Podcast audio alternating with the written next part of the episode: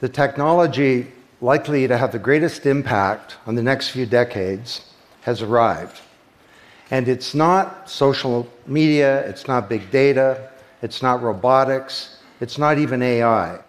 And you'll be surprised to learn that it's the underlying technology of digital currencies like Bitcoin. It's called the blockchain. Blockchain. Now, it's not the most sonorous word in the world, but I believe that this is now the next generation of the internet and that it holds vast promise for every business, every society, and for all of you individually. You know, for the past few decades, we've had the Internet of Information. And when I send you an email or a PowerPoint file or something, I'm actually not sending you the original, I'm sending you a copy. And that's great. This is democratized information. But when it comes to assets, things like uh, money, financial assets like stocks and bonds, loyalty points, intellectual property, music, art, a vote, carbon credit, and other assets, sending you a copy is a really bad idea. If I send you $100, it's really important that I don't still have money and that I can't send it to you. So, this has been called the double spend problem by cryptographers for a long time. So, today we rely entirely on big intermediaries, middlemen like banks, government, big social media companies, credit card companies, and so on, to establish trust in our economy. And these intermediaries perform all the business and transaction logic of every kind of commerce, from authentication, identification of people, through to uh, uh, clearing, settling, and record keeping. And overall, they do a pretty good job, but there are growing problems. To begin, they're centralized. That means that they can be hacked, and increasingly are. And JP Morgan, US federal government, LinkedIn, Home Depot, and others found that out the hard way. They exclude billions of people from the global economy. For example, people who don't have enough money to have a bank account. They slow things down. It can take a second for an email to go around the world, but it can take days or weeks for money to move through the banking system across the city. And they take a big piece of the action 10 to 20% just to send money to another country. They capture our data, and that means that we can't monetize it or use it to better manage our lives. And our privacy is being undermined. And the biggest problem is that overall, they've appropriated the largesse of the digital age asymmetrically. And we have wealth creation, but we have growing social inequality. So, what if there were not only an internet of information, what if there were an internet of value? Some kind of vast, global, distributed ledger running on millions of computers and available to everybody, and where every kind of asset, from money to music, could be stored, moved, transacted, exchanged, and managed, all without powerful intermediaries. What if there were a native medium for value? Well, in 2008, the financial industry crashed, and perhaps propitiously, a unknown uh, or anonymous person or persons named Satoshi Nakamoto created a paper where he developed a protocol for a, a digital cash that used an underlying cryptocurrency called Bitcoin. And this cryptocurrency enabled people to establish trust and do transactions without a third party. And the seemingly simple act set off a spark that's uh, ignited the world, that has everyone excited or terrified or otherwise interested, in many places. Now, don't be confused about Bitcoin, okay? Bitcoin is an asset, it goes up and down, and that should be of interest to you if you're a speculator. More broadly, it's a cryptocurrency. It's not a fiat currency controlled by a nation state. And that's of greater interest. But the real pony here is the underlying technology. It's called blockchain.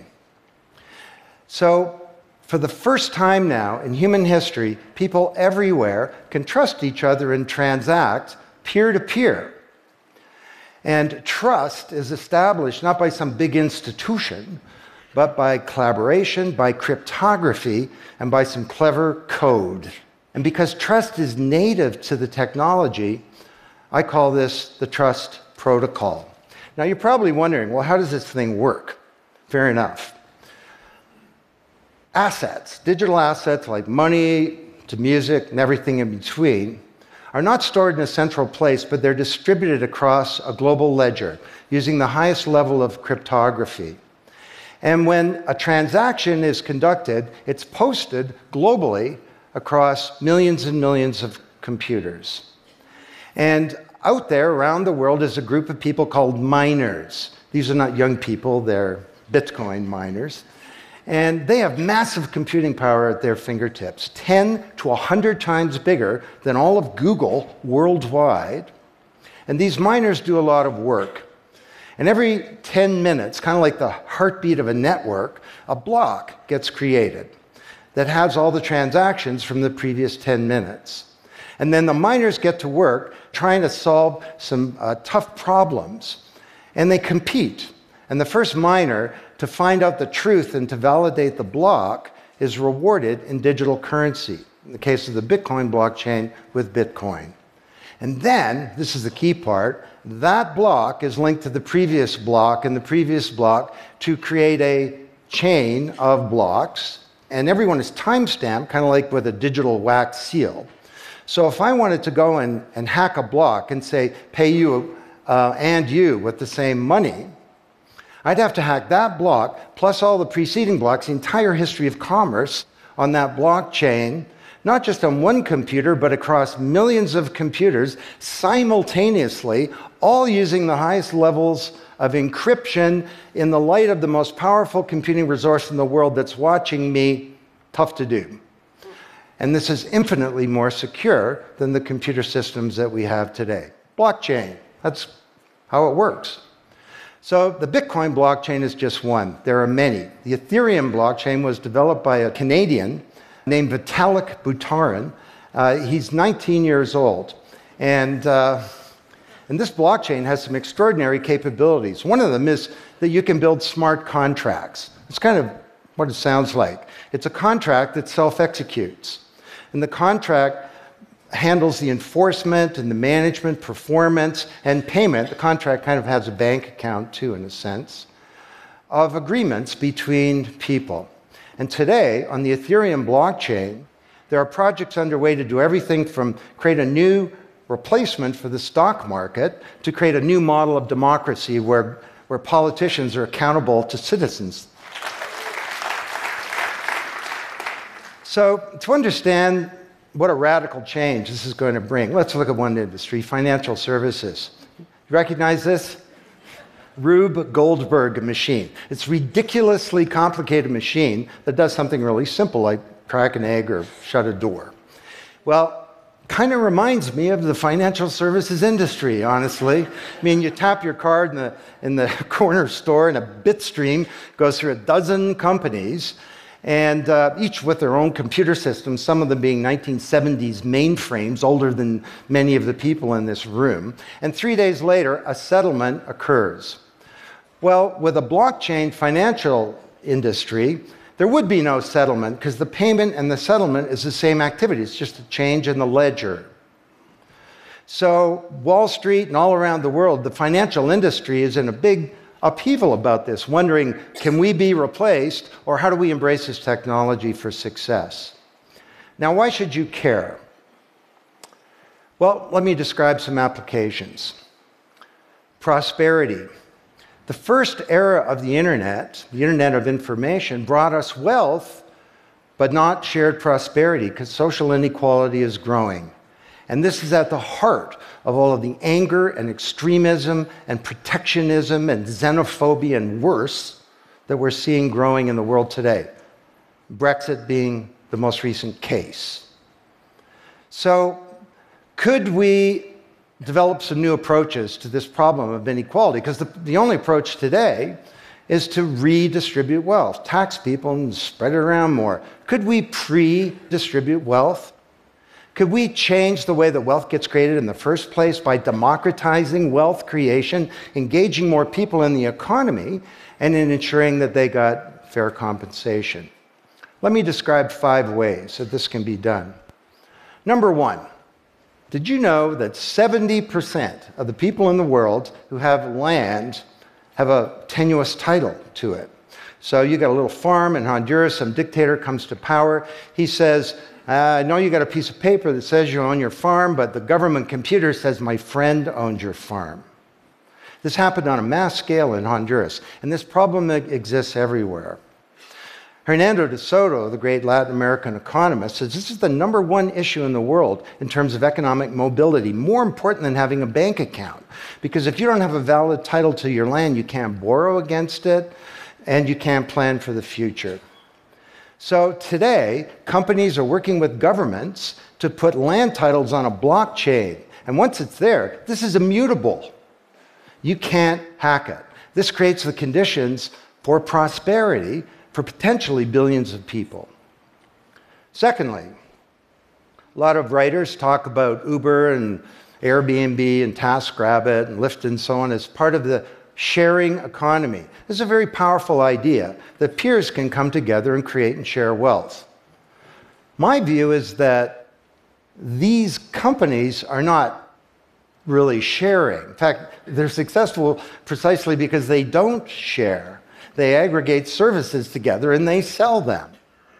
What if rather than Airbnb being a $25 billion corporation, there was a distributed application on a blockchain? We'll call it B Airbnb. And uh, it was essentially owned by all of the people who have a room to rent. And when someone wants to rent a room, they go onto the blockchain database and all the criteria, uh, sift through, help them find the right room. And then the blockchain helps with the contracting, it identifies the party, it handles the payments, just through digital payments are built into the system.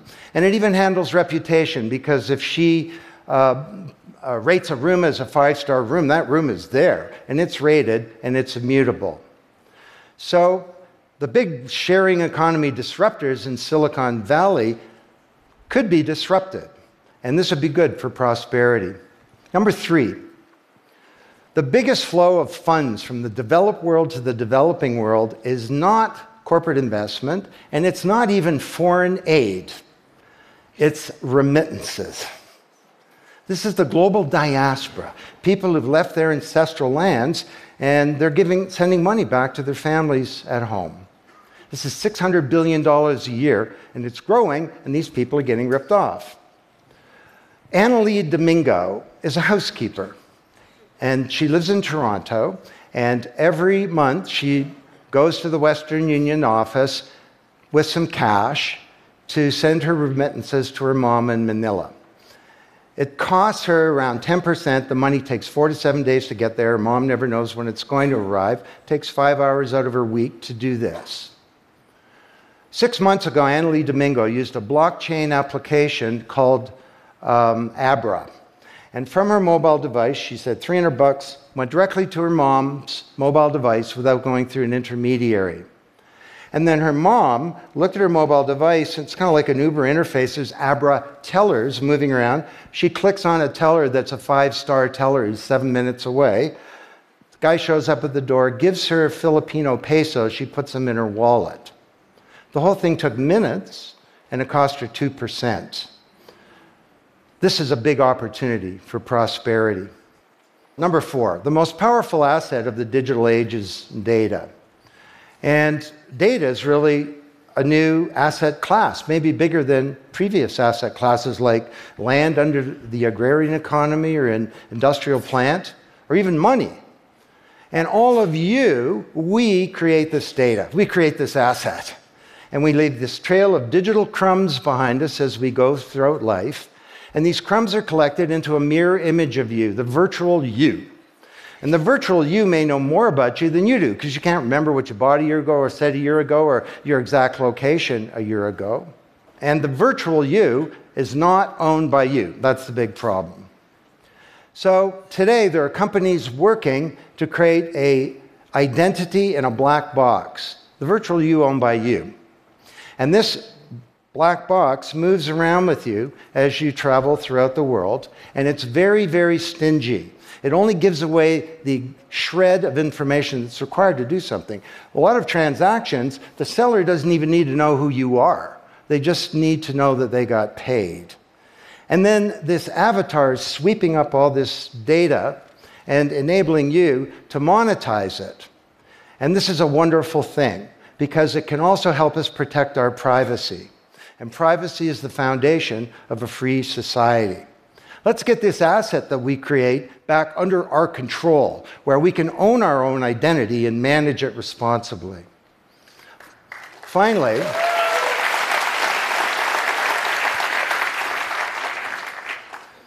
finally, number five, there are a whole number of creators of content who don't receive fair compensation because the system for intellectual property is broken. It was broken by the first era of the internet. Take music.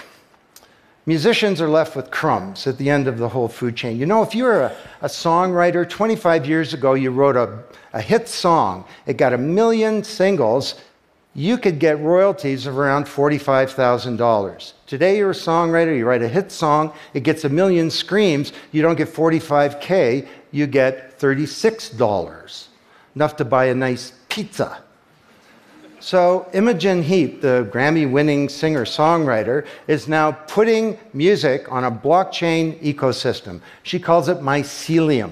And the music has a smart contract surrounding it. And the music protects her intellectual property rights.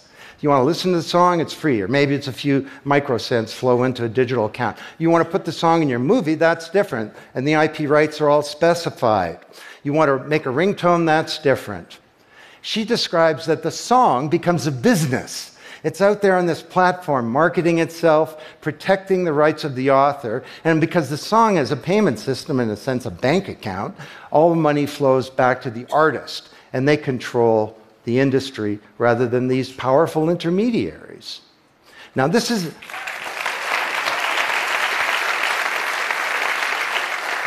This is not just songwriters, it's any creator of content, like art, um, like uh, inventions, scientific discoveries, journalists. There are all kinds of people who don't get fair compensation.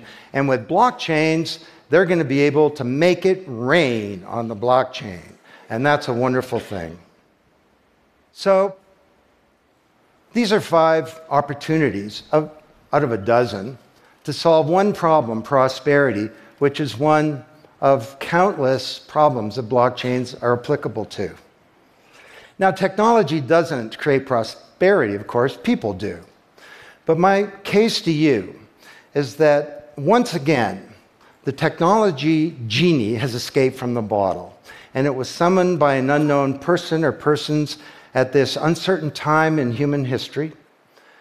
And it's giving us another kick at the can, another opportunity to rewrite the economic power grid and the old order of things, and to solve some of the world's most uh, difficult problems, if we will it. Thank you.